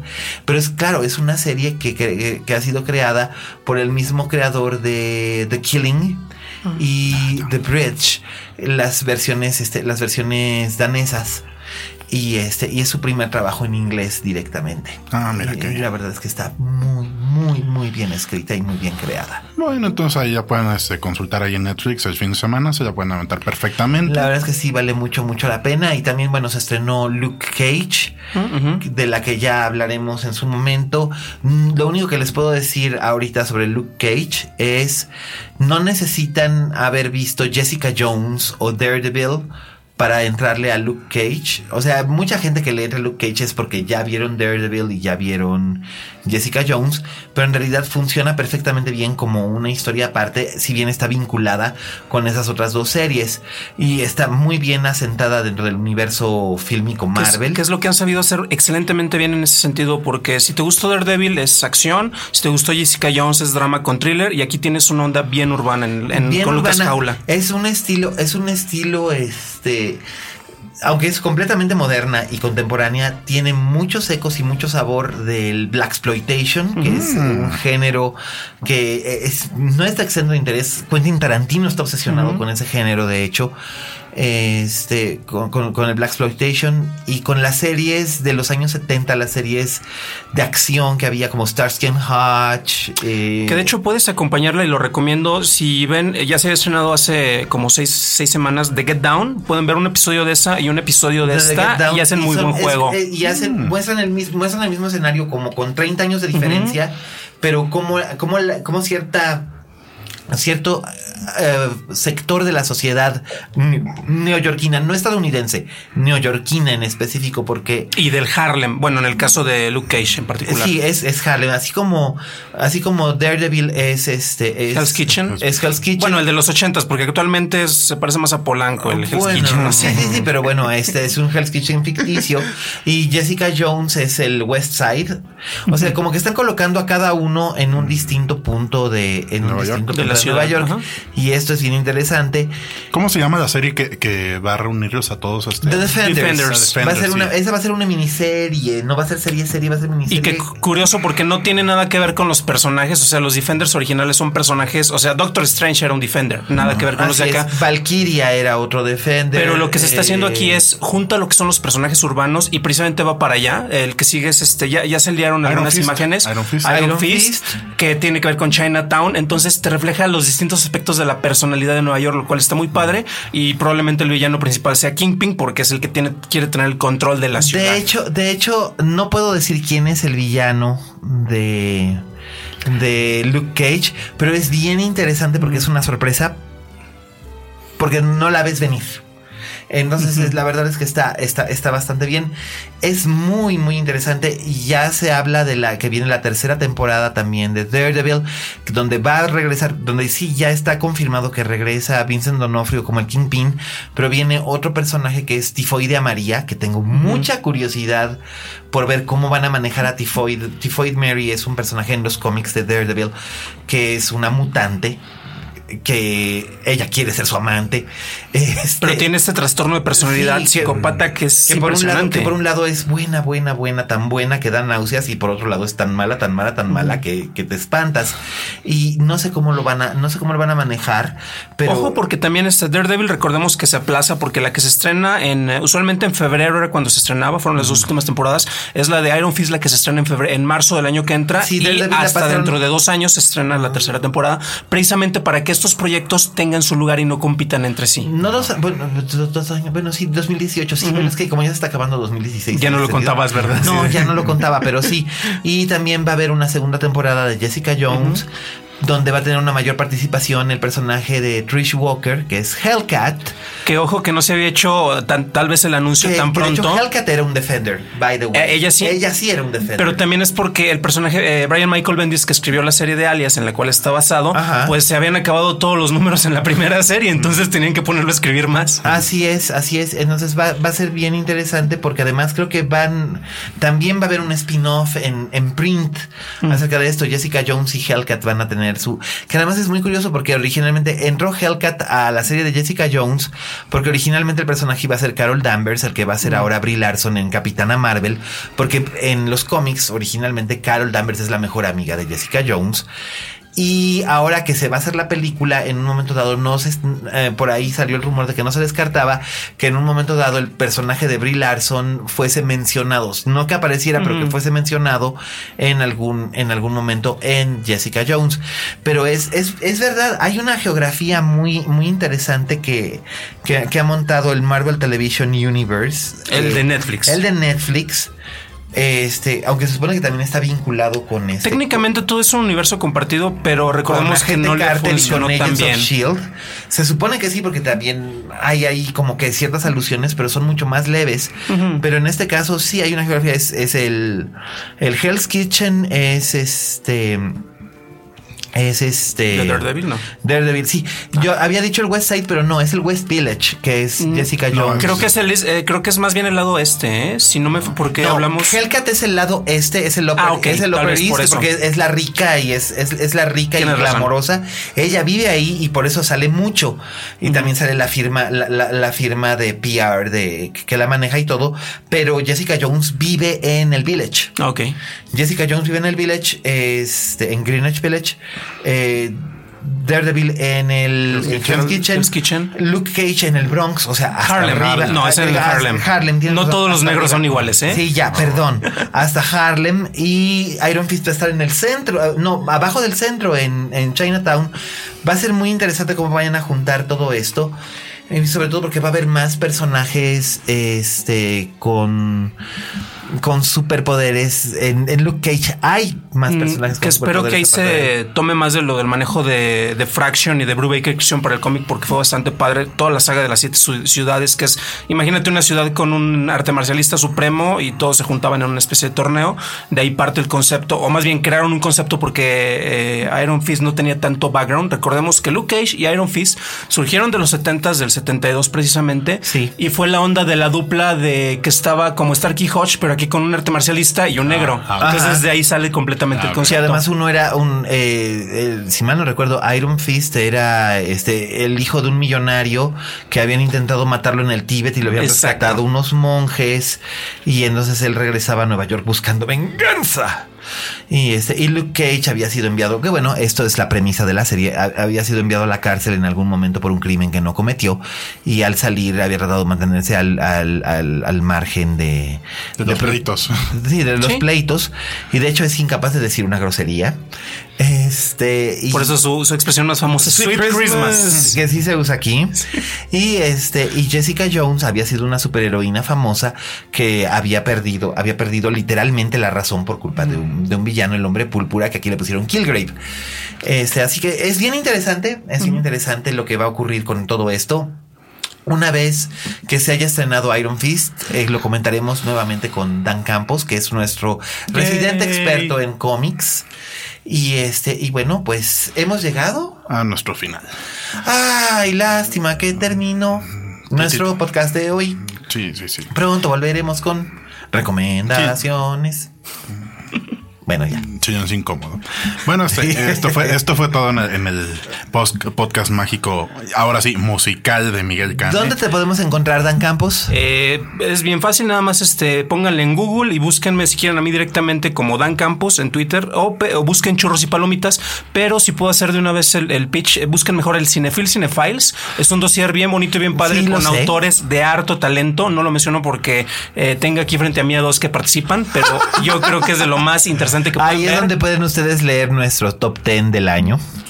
Que este año la verdad es que ha estado ha estado flaca la caballada. Esperemos que se mejore ya en los últimos dos meses. Pues en ¿no? una de esas yo voy a acabar metiendo algo de 2015 porque bueno, lo vi hasta 2016, así que sí es válido, pero pero eh, Bueno, Pues sí, esto ya ahora sí, Sí. fue todo. Bueno. este, gra- ahora sí, gracias Muchas- este por, por muy- acompañarnos. Dan. No, gracias por la invitación. que Espero no haber vuelvas bajado el rating tan. No, ¿eh? esperemos que no. No, es que eh, corre- corremos el riesgo más este por dejar de hablar de la nota rosa, pero. Ah, ok. Yo la aporté, entonces, bien. ajá, sí, este.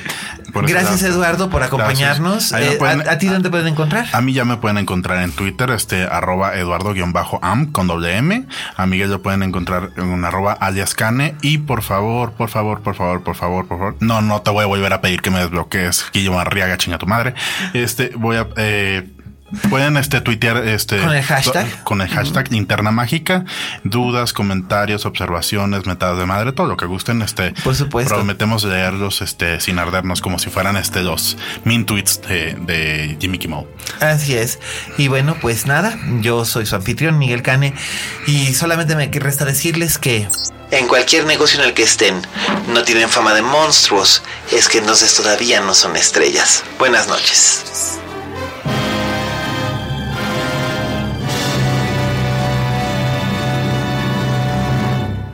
Dixo presentó Linterna Mágica con Miguel Cane. How would you like to look five years younger? In a clinical study, people that had volume added with Juvederm Voluma XC in the cheeks perceived themselves as looking five years younger at six months after treatment. Look younger, feel like you. Add volume for lift and contour in the cheeks with Juvederm Voluma XC. Reverse signs of aging by adding volume to smooth laugh lines with Juvederm Volure XC. For important safety information and to find a licensed specialist, visit juvederm.com. That's J U V E D E R M.com. Not for people with severe allergic reactions, allergies to lidocaine, or the proteins used in Juvederm. Common side effects include injection site redness, swelling, pain, tenderness, firmness, lumps, bumps, bruising, discoloration, or itching. There's a risk of unintentional injection into a blood vessel, which can cause vision abnormalities, blindness, stroke, temporary scabs, or scarring. Talk to a licensed specialist to find out if it's right for you.